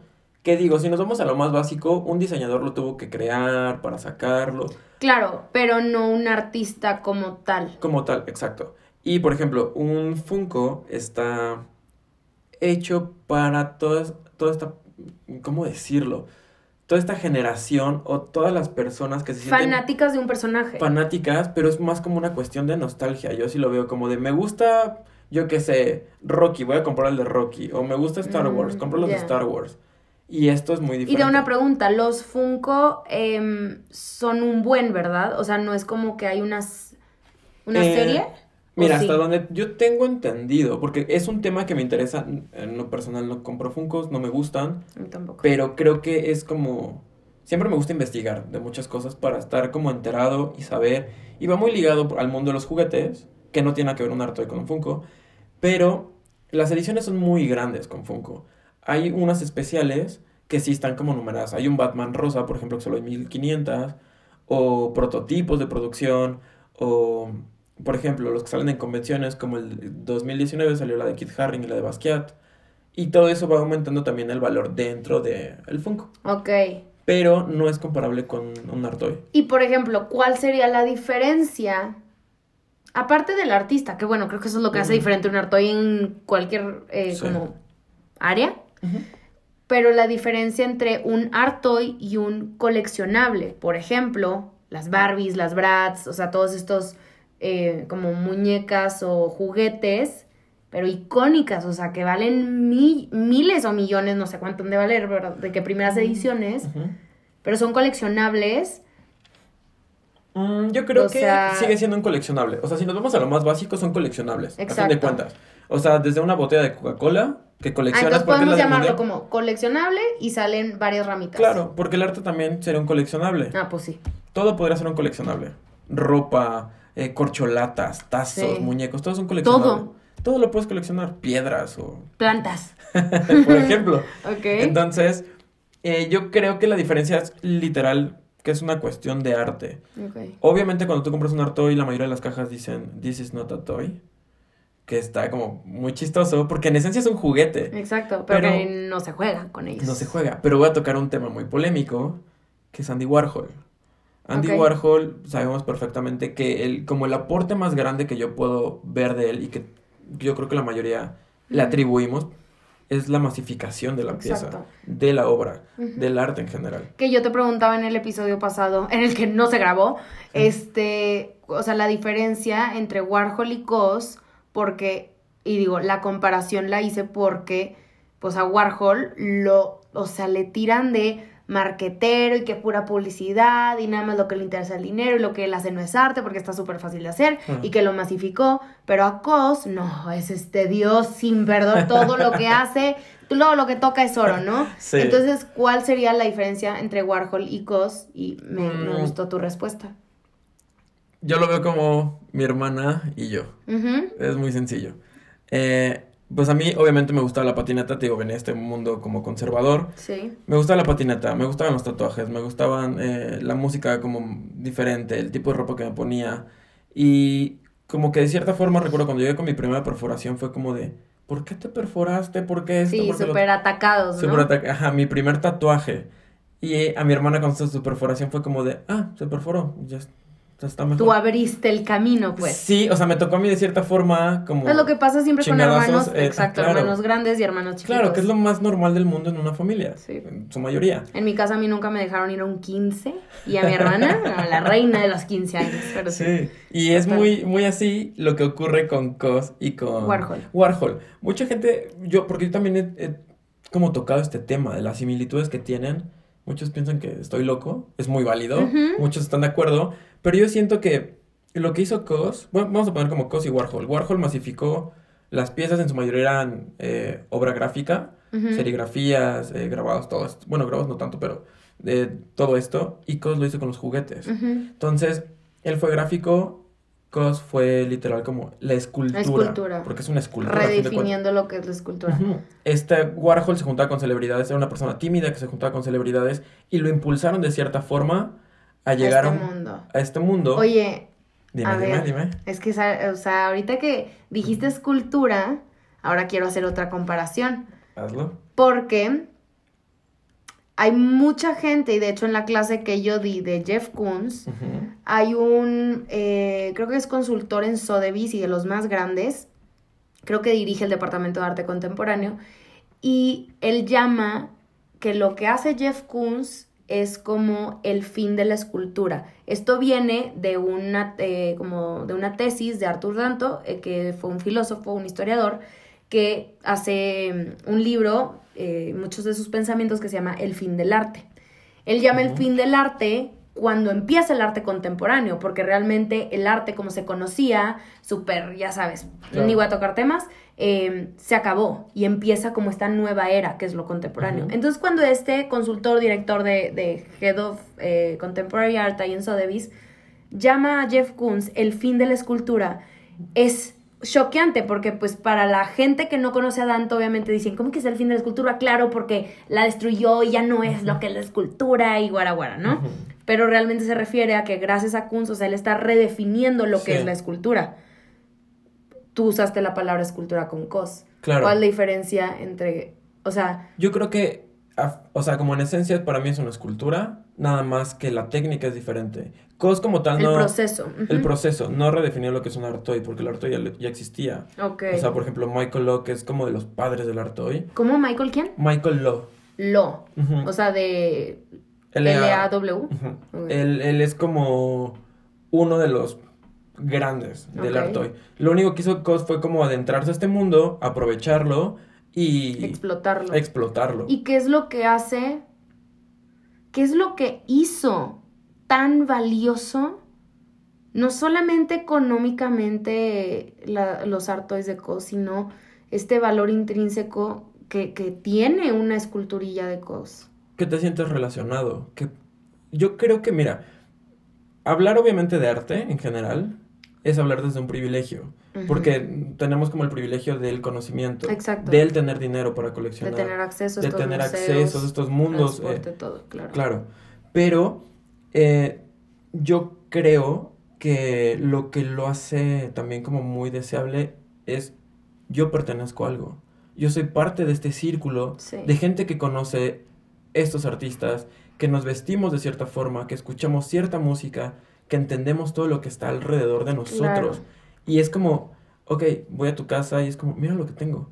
Es como un cos, o sea, Sí, sí, sí. y yo creo que a mí lo que me pasó y empecé a coleccionar fue porque había muchos artistas que me gustaban y yo quería sentir que tenía un pedacito de ellos. Exacto. No es como un museo que vas y lo ves. Yo lo puedo tocar, lo puedo agarrar. Ya, Es ya- mío, yo lo compré aparte. Yo lo compré. Yo sé si lo agarro con guantes o lo agarro con mis manos sucias.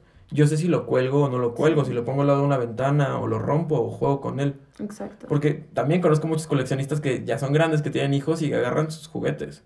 Y es como de... No, no, no, no. Sí, La pero... gente con dinero me impacta, ¿eh? No, pero por ejemplo, muchos no... mm, Y vuelvo a lo mismo, nadie pensó que COS fuera a ser lo que es ahora. Todo el mundo lo compraba, o sea, mm, yo recuerdo que lo compraba era porque me ¿Te gusta. gusta? Hay muchas piezas de COS que no me gustan, que se me hacen horribles. Claro. Y digo como, esto vale la pena, esto me gusta. Y el sentirte relacionado con que Snoopy me gusta mucho, voy a comprar un Snoopy, eh, pero es de COS, está padre, como que pertenezco a este mundo. Sí. O la pieza que tenemos aquí, que es un Clean Slate, la veo y a pesar de que tenga piezas que son más difíciles de conseguir, O más valiosas o más- económicamente. sí, para mí esto representa a mi familia. Y me gusta mucho. Y recuerdo desde que la vi, porque esta pieza la sacó en Texas no hace mucho, un par de años, muy poquito. Pero ya había hecho el sketch muchos años atrás, Ok. que es cuando supongo que es como el reflejo de la familia que le estaba formando, Sí. las hijas que estaban creciendo con él. Y es como, yo pienso que él así se veía, como el companion y sus hijas. Ay, me encanta. Voy a llorar.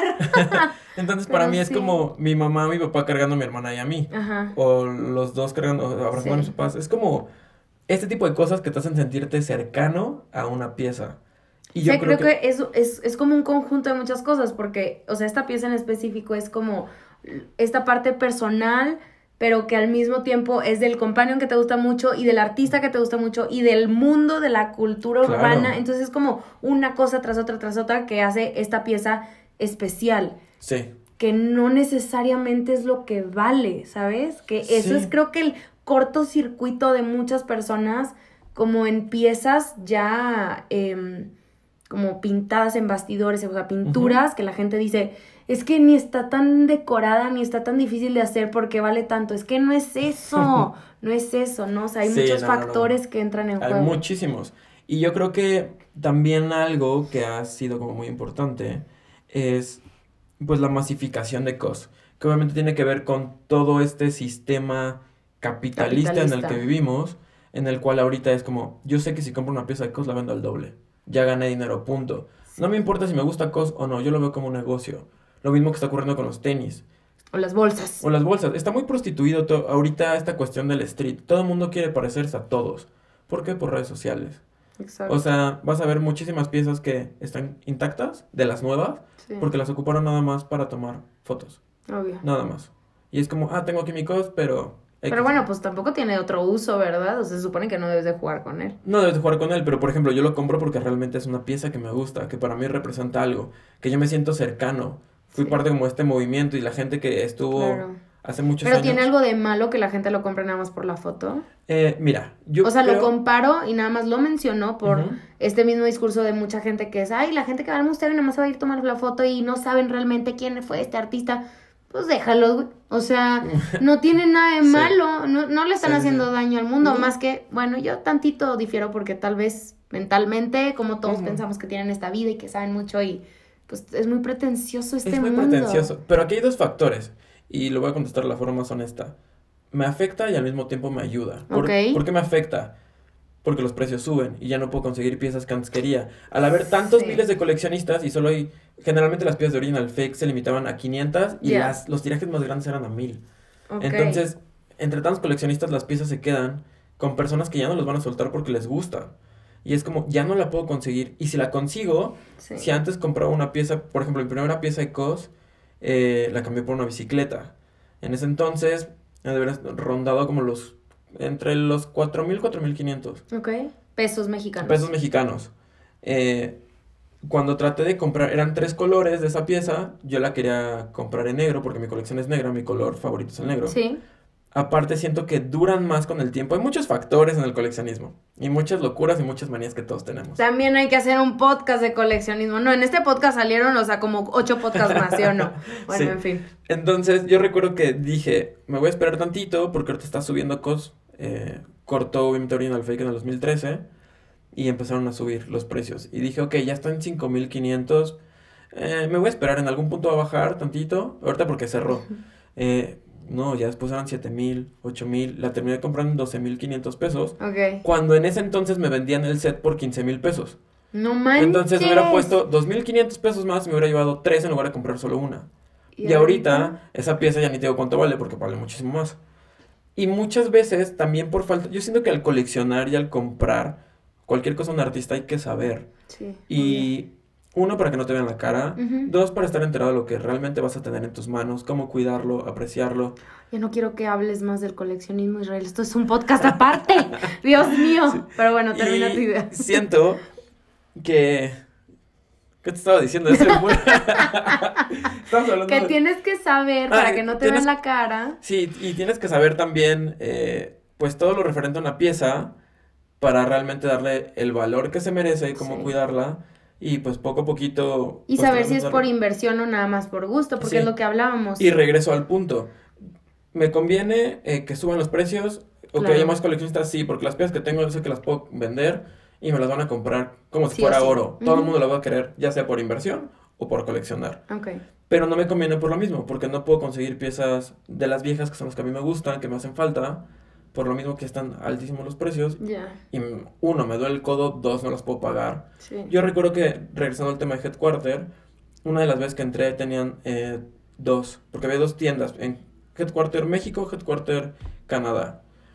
Y tenían dos For Foods, que en ese entonces estaban en 8 mil. Yo recuerdo que pregunté en cuánto estaban. Foods eran los de Steve Aoki que dijiste, ¿verdad? Ajá, los grandotes. Los, eh, los que miden como un metro cincuenta y ocho. más o menos. Órale, de plano casi Sí. miden lo que... Pues miden es- es lo mismo belleza. que yo. Son muy grandes. Órale. Eh, y recuerdo que pregunté, ¿en cuánto están? Y me dijeron 8 mil. Y dije, ay, sí están algo caros, pero no tanto. Y me dijeron 8 mil dólares. Ah, cabrón. dije, "Ah". En ese entonces el dólar estaba como a 10 o 11. Pon tú que salió como entre Ah, no manches. 80 mil, 88 mil pesos. Ahorita uno en No. buen estado está en 150 mil dólares. Es una locura. Híjole. Entonces, eh, una cosa te lleva a la otra y entiendes también, te conviertes como en un guardián de la pieza, si lo quieres hacer. Porque yo creo que también muchas cosas son históricas Claro. y hay que conservarlas y darles el valor que se Sí. requieren. Y también, si lo quieres por inversión, es válido. Se vale. Todo pero coleccionista es revendedor. sí, no, y qué padre que sea como inversión, pero a pesar de que sea inversión, es bien importante que conozcas de la pieza que estás invirtiendo, ¿no? Claro. O sea, cómo llegó eh, eh, un tío que te estaba platicando de que quiero coleccionar, quiero coleccionar, lo que sea, lo que Israel me diga y, y quiero, o sea, lo que él vea que sea inversión. De que sí, pero deja que te platique tantito sobre algunos artistas que tal vez te puedan interesar, pues para que conozcas y puedas también tener, pues, un interés por lo que estás invirtiendo, ¿no? Claro, porque también apreciarlo. O sea, yo creo que el, el punto aquí es coleccionar o comprar cosas que a ti te gusten. Exacto. que tú disfrutes. En este caso, Sí. COS. Si a ti no te gusta COS, lo quieres para revender, es válido. Sí, Vas a ganar dinero. Eso es un hecho.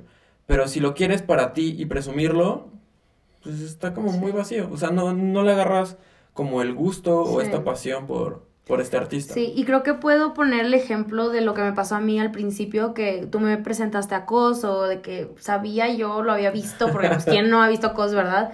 Pero em, cuando me dijiste que era una inversión, yo hacía que, pues es que yo quiero invertir en algo y pues bueno, Sí. compré una pieza de COS y padrísimo, pero no sentía ese como, ay, pero es que nada más lo estaría comprando por dinero, o sea, para hacer dinero y por invertir en algo, pero no me gusta, no me gusta. Claro. Y ya, fast forward, eh, todo lo que he aprendido y verlo en persona que fue, o sea, la experiencia más, de las que más me voy a acordar en mucho tiempo, este, es que pude por fin invertir en una pieza en COS y que ahora tiene un valor muy distinto Claro.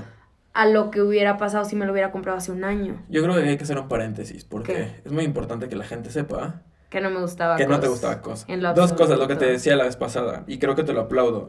Tú como líder de opinión, porque dentro de este rubro, eres un líder de opinión sobre el arte y que te mantengas tan neutral y los demás atrás no sepan, digo nosotros porque tenemos una muy buena amistad y tenemos mucha confianza, y tú eras Sí. como de, es que COS no me gusta, No me gusta. no le agarro la onda, eh, ¿por qué tienen taches? ¿Por qué esto? ¿Por qué lo otro? Y Sí, o sea, me ¿dónde viene todo preguntabas... el hype Claro. y es nada más bien repetitivo. Claro, y también otra cosa que me pareció muy interesante es lo que hablábamos con respecto de cómo fue tu cambio a partir de que viste una pieza. Sí. Y tú siempre como historiadora, como esta persona que siempre está buscando contextos, me preguntas, pero ¿qué onda con este Pinocho? ¿Qué onda con esto? Y es como, Sí, no lo, entiendo. Porque en ese aspecto somos tú y yo tan opuestos. Yo soy como una persona que realmente mm, entré al mundo del arte porque lo apreciaba de forma instantánea. ¿Te gustaba? No todo me gusta, pero es como, esto me gusta, me transmite algo, no tengo que saber el contexto. Check. Me gusta, voy a investigar más y voy a aprender y lo puedes apreciar de otra forma. Y tú eres... Lo opuesto. Lo opuesto. O sea, yo no me permito y creo que sí mucho tiene que ver por este lado de que en el podcast, en videos de YouTube, en, Instagram y todo, siempre me tengo que justificar porque si no me están cuestionando de dónde viene mi opinión, ¿no? Entonces creo que nunca me había permitido nada más ver una obra de arte, famosa o no famosa, y decir, me gusta. ¿Por qué? Nada más porque me gusta. No. No, no, no. O sea, eso inconcebible. Sí, claro. Entonces, yo siempre estoy buscando el contexto, la razón de y todo, porque como también me cae muy gordo que desacrediten a tantos artistas, yo tengo que tener mis, mis balitas y las armas para poder entrar a la guerra, porque esto es una guerra con la gente. Claro. Este, y con Cosme pasaba eso. Siendo un artista tan hypeado ahorita, lo pedían mucho en Hablemos Arte y yo jamás me atreví a hablar de él porque no me gustaba. Y yo dije, yo nunca quiero hablar en el podcast, en un video de YouTube así, de nada más de echarle basura a un artista porque no lo entiendo. No tiene caso. Entonces dije, me voy a asegurar de investigar, de leer, de aprender más de cos. Tuvimos tú y yo mil y un pláticas, ¿no? Este, porque pues sí soy mucho de, de arte político y que tenga un mensaje y poder interpretar de estas maneras y cos es simplemente estas piezas que claro. para mí no tenían absolutamente cero sentido como lo tienen otras, ¿no? Y bueno, ¿ibas a decir algo? Mm, ¿Está grabando? Sí. ¿Por qué? Pensé que no. No, sí está grabando. Este Oigan, ya estamos aquí con miedo de... Ya se paró varias veces sí, la... la grabación.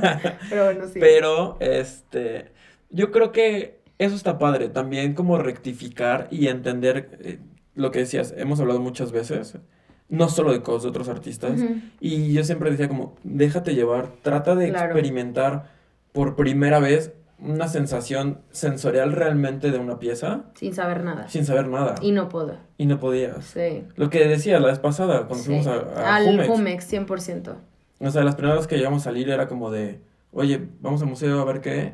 Sí, Israel me dijo de que vamos a una, fuimos al Jumex y me dice, vamos a hacer una actividad. Y aparte que no nos conocíamos nada, o sea, te conocía de un día, ¿no? Y tú de que vamos a hacer una actividad, vamos a entrar a este museo y me vas a decir como cinco obras que te gustaron y que te las llevarías a tu casa. Y yo de que, mm, pero no conozco a ningún artista y no sé por qué la hicieron y en qué contexto. Y suena, puede sonar muy mamador, pero bueno, ya lo explicamos de, o sea, por qué, ¿verdad? O sea, necesito mis armas, ¿no? Siempre. Entonces se me hacía muy difícil nada más decir, me gusta y sin saber nada era como un temor y fue la primera vez que logré hacer esto fue con COS. Y fue un año después. Y fue un año o sea, me costó tiempo. Sí, y realmente creo que el disfrutarlo de esa forma es lo que tal vez yo siento o yo vivo cuando veo piezas de él. Sí. Que me remiten a estas cuestiones de mi infancia, claro. de mi adolescencia, de, la, de lo que estoy viviendo ahorita, de los héroes que yo tenía, de lo que yo veía y creo que la mayoría de las personas que tenemos tiempo coleccionándolo, y digo tiempo coleccionándolo porque sé que hay nuevos coleccionistas y no está mal, está increíble. Sí.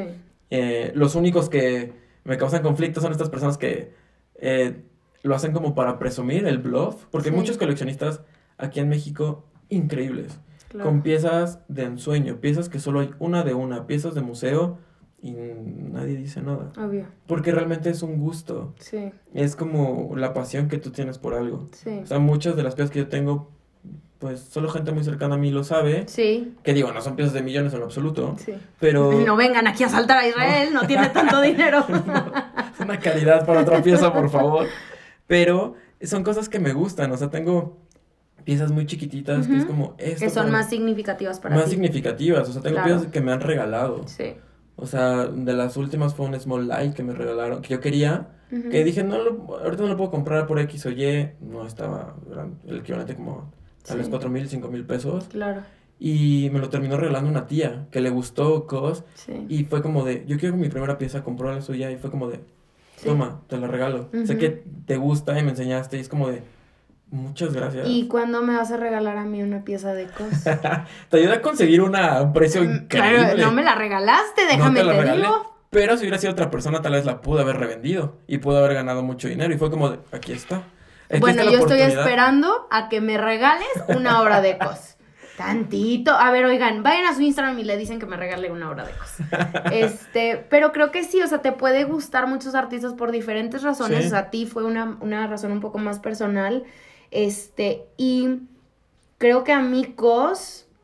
Ah, nadie me preguntó, pero bueno, a mí cos No, lo que no, me gusta es o sea, eso que pasó cuando fui a Nueva York y lo vi en el Rockefeller Center en medio ahí, o sea, un contraste de estilos, de años, de contextos, que es como a todo lo que el arte contemporáneo puede llegar a ser, lo que representa a un artista como Cos en este momento y para el mundo entero. O sea, fue una experiencia loquísima. Le digo a Israel, me dieron ganas de llorar. Y a mí ni me gustaba Cos. O sea, ¿cómo vas a llorar con una pieza que no tiene nada de, de profundidad y, Y que de literal es un juguete. Y o sea, es un juguete. Exacto, pero lo que a mí me impactó más es ese contraste entre el Rockefeller Center, este lugar tan emblemático del mundo, o sea, ni siquiera Claro, Nueva York, del del mundo. mundo. Y cos enorme ahí en medio. Sentí, o sea, no, no, no, y hablo de esto y de verdad me dan ganas de llorar porque se me hizo increíble. Y cuando ya me, o sea, llegué y platicamos y todo, y me dices lo de la pieza esta de, de cos que podía comprar, yo así como, no manches, pero es que ni sé tanto y es que no sé todavía, o sea, sí me gusta un buen y todo. Y la compré y precisamente se siente esa parte que tú acabas de mencionar de que, que o sea, te sientes parte de algo, güey, ¿sabes? Sí. O sea, se siente bien loco. Es, es como. Es como las personas que coleccionan sus estampitas en el álbum. Y lo vas llenando y lo vas llenando y lo vas enseñando a tus amigos y dices, mira, ya me falta esto, cambias. O es como crear esta comunidad De el mismo interés. del mismo interés. Sí. Porque Cos es solo una piececita más de todo lo que hemos hablado. De Nigo, de Virgil, de Sí. Kanye, de, de 20 mil factores, de 20 mil personas. Total. Entonces yo creo que es muy importante que siempre que compren algo o que realmente te quieras interesar, Sí. sea por gusto, porque realmente es como vas a tener una conexión eh, verdadera con lo que tú estás viendo y lo vas a apreciar más. Te digo, yo empecé porque quería tener un pedacito de cada artista que me gustaba y muchas veces era como, no tengo el dinero para comprarlo, ¿qué hago? Ok, sé que va a venir a la ciudad, me pasó con DeFace. Eh, vino DeFace, yo, yo estaba de viaje, DeFace es un, eh, un artista como muy pop, es contemporáneo pero es como muy pop.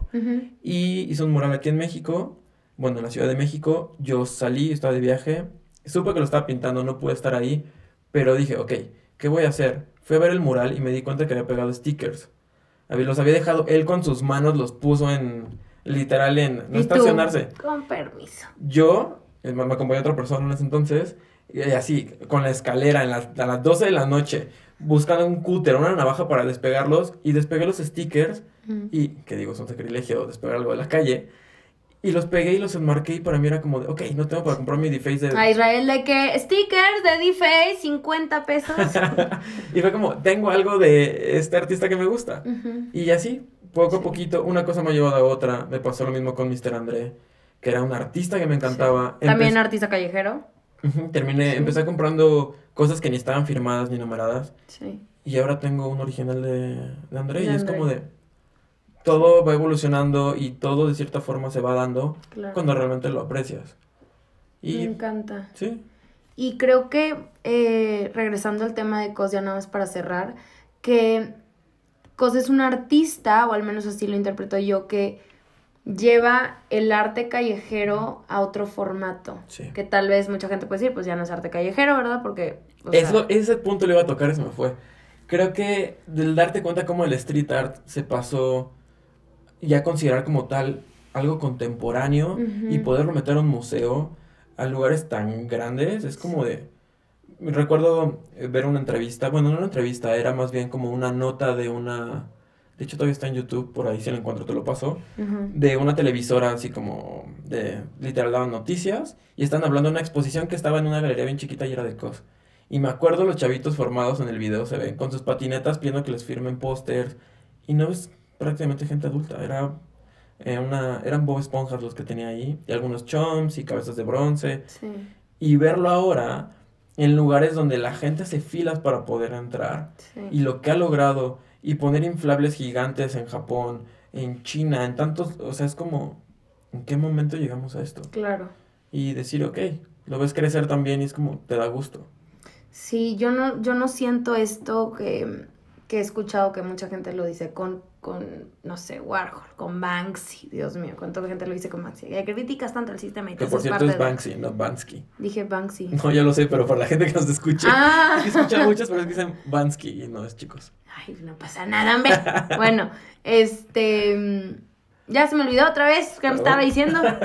Bueno, voy a De- ah, no, no, lo de Banksy, sí, cierto, de que, que critican que ya se convirtieron parte del sistema.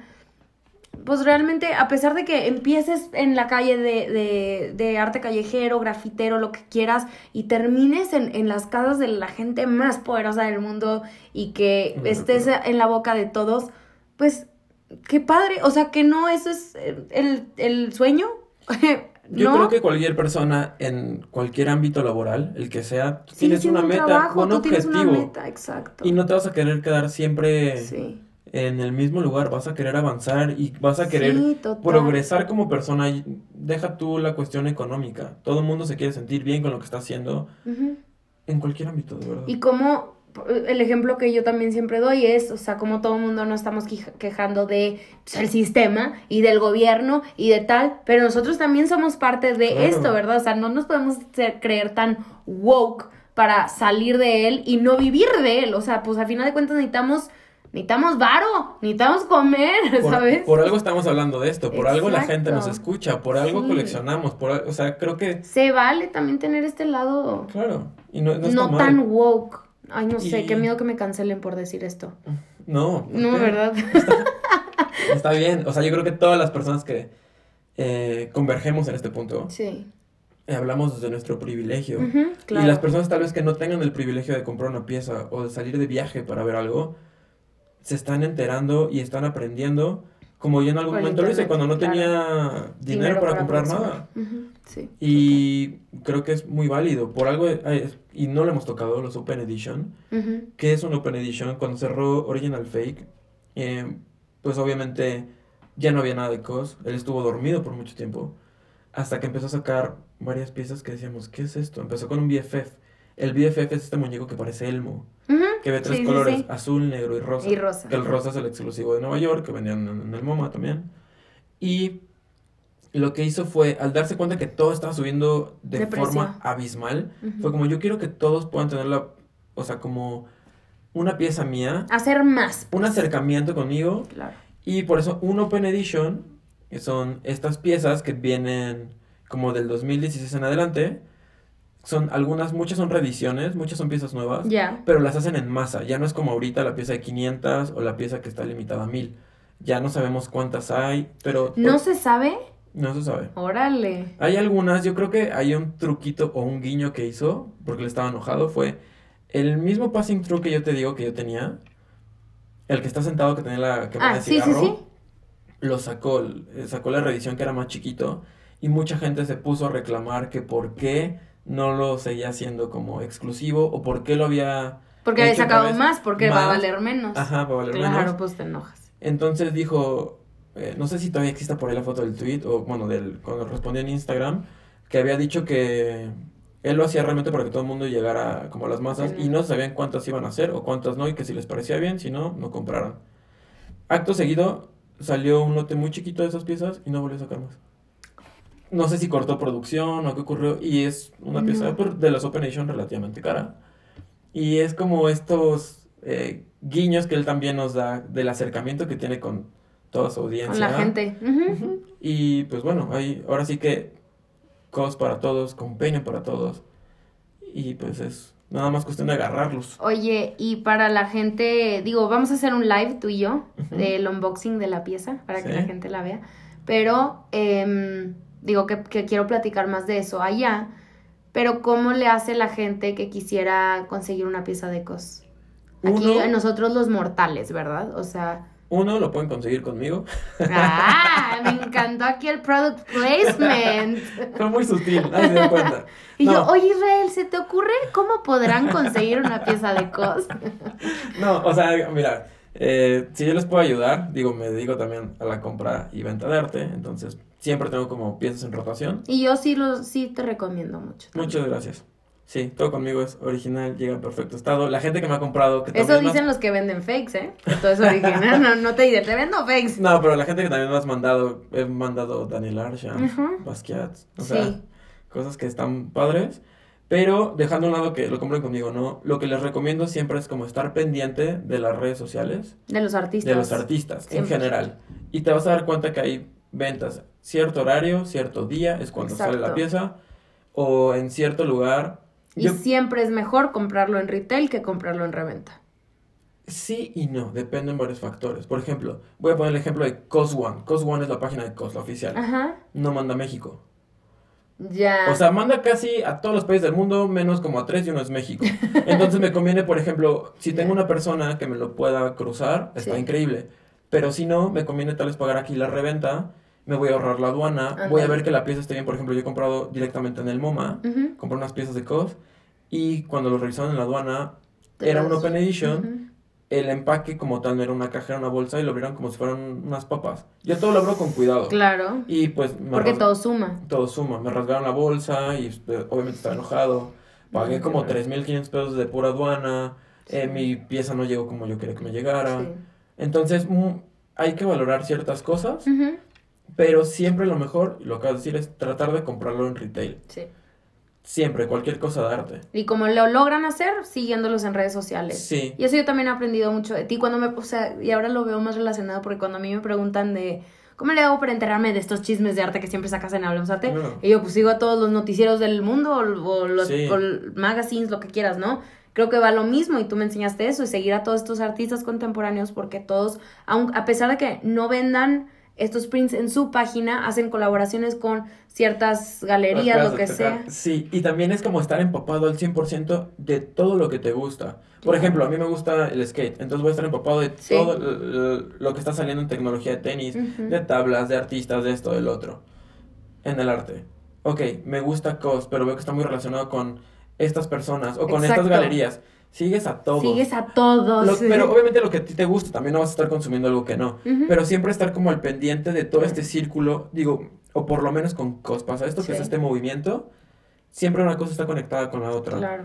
Hay cosas que, por ejemplo, COS no ha sacado Ujú. y que otra persona anunció. Y es como de, esta colaboración la vendían acá Sí. y no fue directo con COS. Y eso pasa con, con mucha gente. O sea, yo tuve eh, la fortuna de comprar eh, uno de los Andrés que tengo, es un print, eh, que de hecho hicimos el, el live cuando El lo unboxing, sí. Él nunca lo anunció. Nunca Lo anunció la galería. Lo anunció la Exacto. galería y ya, o sea, tuve la fortuna de comprar el que yo quería que literal era el último. O sea, me dejaron en la fila. Yo creo que a alguien se le acabó el tiempo en el carrito y lo alcancé a comprar. Mío. Claro. Tiempo después él ya lo publicó que había salido. Pero muchas veces pasa eso. Sí, los artistas se tardan un buen en anunciar. Damien Hirst nunca anuncia nada. Y eso me desespera porque yo quiero algo de él. Yo también, o sea, me choca. Entonces, Sí. el chiste es también ver con quién está trabajando Damien Hirst, ir a seguir esas páginas, esas galerías como tan top. Sí. Pasó lo mismo con Kit Haring, por ejemplo. Kit Haring, la vieja, ¿no? Eh, Kenny Sharp.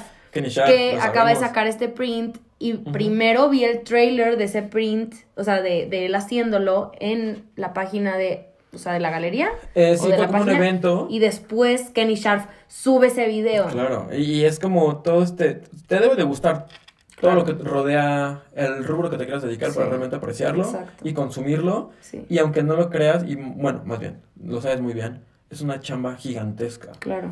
Porque tienes que pelearte con muchas personas, bueno, no pelearte tal cual, pero es como ver quién llega primero, ver quién lo consigue primero. Y yo creo que es una ventaja también que tengo, es pues que ya tengo muchos años en esto. Sí. Y he hecho como muchas conexiones. Te decía la vez pasada lo que viví con un Paul Insect que compré. Ah, sí. Que casualmente tengo un, un amigo, un amigo, un amigo Jorge, que estaba en París, X fue con su familia. Y estaba la expo de Paul Insect y me ayudaron a conseguir un print que era exclusivo solo para coleccionistas. Tienes que comprar piezas muy grandes para que te lo dieran. Y un chico de París me dijo como, yo te lo consigo, te lo llevo donde es. Lo único que tienes que hacer es, dame cierto dinero porque esto se va para una fundación. Y fue Ujú. como de, ¿es en serio? No me cobró nada extra, nada, le di lo que yo consideraba que era Sí. justo. Y ya, lo conseguí. Entonces también es como un mundo de muchas conexiones Sí. y conocer a los coleccionistas que tienen ciertas piezas, porque a lo mejor hay coleccionistas que tienen piezas que no les gustan, pero a ti sí te gustan y puede ser un intercambio Claro. luego o negociarlo. Sí. Entonces es un poquito de lo mismo y como siempre lo digo en todos los videos o en todo lo que me llegan a preguntar es, no necesitas ser millonario, no necesitas tener muchísimo dinero. Yo la, no, yo la mayoría de mis piezas me han salido en dos pesos. Claro. He tenido la suerte de, por lo mismo de investigar tanto, lograr conseguirlo. Obviamente hay piezas que pues no pueden bajar más de lo que pueden Sí. costar, pero tal vez las compré en el tiempo correcto o las compré cuando estaba el precio en retail, el precio en retail no lo hemos dicho, es este precio de salida normal. Es como si vamos a, voy a poner ejemplo de Sara y compro, Vas a Sara a comprar. ajá, una- o lo de H&M, salió. H&M con Kit Haring y las piezas luego las revendían. Entonces es como voy y compro mi playera de 300 pesitos en lugar de pagarla en 650 después. Sí, del revendedor. Del Exacto. revendedor. Pues como cualquier cosa. Boletos de conciertos, lo que sea. Sí, lo que sea. Este. Pues nos adentramos en el coleccionismo. Sí. Pero eh, falta mucho que decir, creo yo. mm, falta mucho. Ok, luego nos aventamos ese tema. Este, me encantó haberte tenido aquí por como cuarta vez, ¿verdad? Que hemos grabado esto 800 veces. Este, pero que siento salió diferente la última vez que lo grabamos. O bueno, que intento de grabar. Sí, no, creo que Me tocamos gustó. puntos que no habíamos tocado en la, la vez pasada. Y pues también, obvio, te felicito. Sabes que te quiero mucho. Independientemente de Mm. todo esto, es como de que padre que estás como llevando como el podcast a otro nivel y ya no estás encerrada en un closet. Ay, sí. Porque es parte del crecimiento y seguramente este podcast lo vas a ver en tres años y vas a decir...